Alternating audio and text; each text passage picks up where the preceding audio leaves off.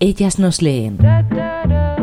Un espacio donde las historias sáficas cobran vida en las voces de sus autoras. Hola, soy Fanny Álvarez, soy escritora almeriense y voy a leeros un fragmento de una de mis novelas cortas incluidas en el libro Las novelas inéditas de Lynn Sarderman, que fue publicado el año pasado, en 2022, por la editorial Les Editorial. El fragmento que voy a leer es de la primera historia que abre el libro, que se llama Alondra. Camia no podía evitar que la suela de sus botas hiciera ese ruido sordo que se hacía más indiscreto en aquella calle estrecha. La noche parecía aumentar la intensidad de los estímulos, o quizá lo que hacía era aguzar los sentidos. La otra posibilidad que se le ocurrió a Camia es que había perdido práctica en el arte del sigilo, pero ese motivo la ponía de mal humor, así que prefería no pensar en ello. Accionó el mapa de su implante retiniano, a pesar de que conocía demasiado bien esa zona. Cuando llegase al final de la calle, a mano izquierda, vería un callejón que daba a la parte trasera de un local abandonado. Después, y de nuevo a la izquierda, girando en la esquina del callejón, otra calle igual de estrecha que daba a una corta avenida. No, no necesitaba el mapa. Lo que necesitaba era ver la posición de Yunaden,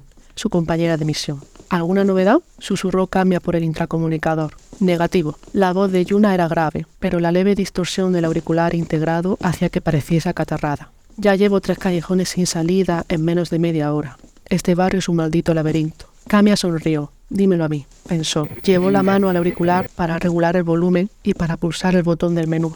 Delante de ella apareció una lista, como si las palabras estuvieran grabadas en las paredes o en el asfalto de la calle. Fijó los ojos durante dos segundos en la opción Detectores. Otra lista sustituyó a la anterior en la pared donde tenía dirigida la mirada. Volvió a fijar la vista otros dos segundos en la opción Materiales sintéticos y procedió de igual forma hasta que encontró Tilex. Debía seguir su intuición. Ante sus ojos apareció un suave filtro que tenía ligeramente la calle de azul cian. Siguió caminando, con paso más decidido y sin preocuparse tanto por el sonido de sus botas. Salió a la avenida y miró a su alrededor. A un lado, a lo lejos, atisbó una luz de un azul más brillante. Apenas era un punto medio oculto por los edificios, pero suficiente para que Camien caminara sus pasos hacia allí. Pronto llegó a una zona donde los edificios abandonados empezaban a hacerse más frecuentes y las fachadas parecían azotadas por años de olvido y despreocupación. Mientras caminaba por la avenida, en dirección al punto luminoso, escuchaba las viejas persianas y cortinas de los primeros pisos moverse y ocultar los ojos curiosos que se escondían a su alrededor. En uno de los pisos divisó otra luz y Camia se paró en seco.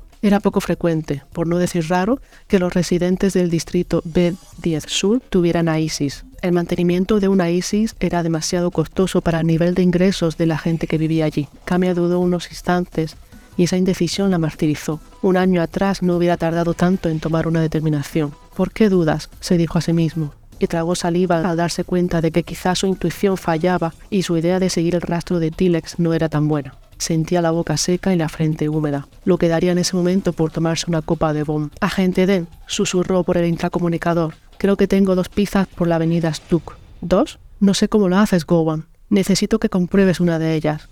Te mando ubicación. Camia pulsó el botón de su auricular, fijó la vista en la opción mensaje, después en mandar ubicación y la foto de su compañera. La imagen de una mujer joven, de cara ovalada y ojos alargados se iluminó al enviar el mensaje. Activa el detector de Tilex. Recibido. Tras cortar la comunicación, Camia se dirigió en pos del primer punto luminoso que había divisado en su implante retiniano. Conforme se acercaba a la calle en la que se situaba su objetivo, se cuidó de que sus movimientos fueran más discretos. Tras callejear durante unos minutos, alcanzó un viejo aparcamiento de coches. La luz cian era mucho más intensa de lo que se hubiera imaginado, aunque lo había sospechado al haber localizado el rastro desde tan lejos. ¿Qué hacía que su detector percibiera esa señal tan intensa de una ISIS? Se llevó la mano al auricular y pulsó uno de los botones varias veces para poner el implante retinano en modo agilidad. Aquello le ahorraría tiempo de reacción y de respuesta en caso de necesitarlo. Oteó la calle del aparcamiento. La acera era algo más amplia que la propia carretera y se preguntó cómo de grandes serían los coches que usaba la gente tiempo atrás. El edificio situado frente a la entrada del aparcamiento delataba el abandono que había sufrido por parte del gobierno central y el uso que le daban ahora los residentes. Los ladrillos estaban picados siguiendo un patrón en fila. Dos picados, uno intacto y el último también picado. Punto de venta de Kuma.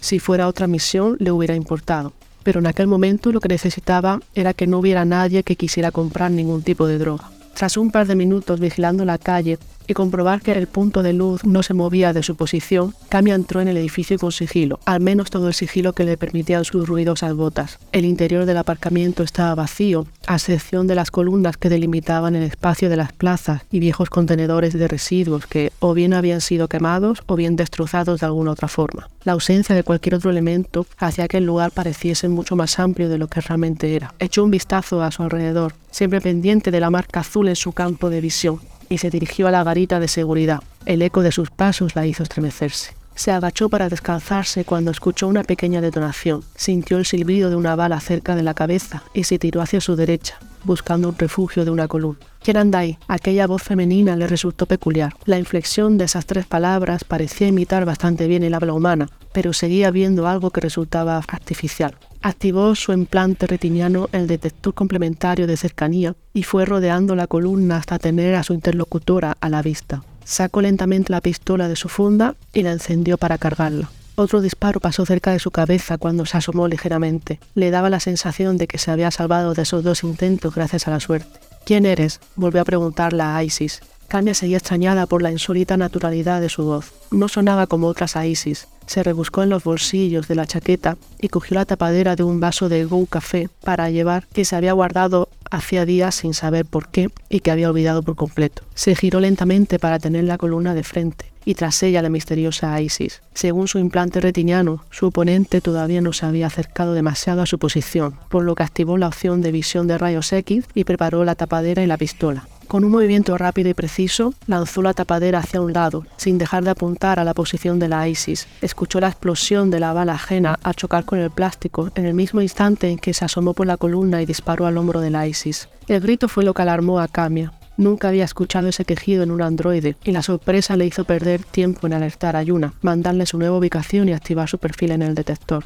A pesar de los casi tres segundos que tardó en avisar a su compañera, consiguió llegar a tiempo de patear la pistola lejos del alcance de la ISIS. Esta intentó incorporarse, gimiendo hasta que consiguió ponerse de pie frente a Camia. La piel sintética de su hombro derecho se había desgarrado y bajo ella pudo ver varios cables sueltos, algunos de ellos rotos. Camia la apuntaba con la pistola, sin saber muy bien qué pensar. Su rostro tenía una mueca de dolor tan genuina que la gente llegó a considerar que no fuera una ISIS. Pero no tiene sentido, pensó. No te muevas y no te haré daño dijo con la voz tan neutral como pudo. Arrodíllate lentamente con las manos hacia arriba. Y si no quiero hacerlo, su forma de hablar distaba mucho del resto de androides con los que Camia se había cruzado. Le pareció como si la que tenía delante estuviera imitando la entonación e inflexiones humanas y hubiera perfeccionado esa habilidad. Entonces no me dejas otra alternativa. Accionó el botón de carga y un débil clic se escapó del arma, lista para usar. Con disimulo apuntó al otro hombro en lugar del corazón, donde las AISIS tenían el núcleo y la batería. Esos bastardos se lo merecían. ¿Es esto una confesión? Camia se preguntó quién estaría detrás de aquel fallo de programación, o programación ilegal por lo que parecía, y qué motivos le habrían llevado a acabar con aquellas tres personas. No iba a negárselo a nadie. Tras saber la historia de las víctimas, no lamentaba su muerte en absoluto. Dos traficantes de arma y una de Kuma que habían estado involucrados en múltiples delitos y habían aparecido muertos por asfixia. Incluso debería agradecerle a aquella Isis su labor, pero el DPIS no le había llamado ni devuelto el acceso a su implante retiniano para ponerle una medalla a una asesina que no dejaba huella, sino para atraparla. Ellas nos leen. Un espacio donde las historias sáficas cobran vida en las voces de sus autoras.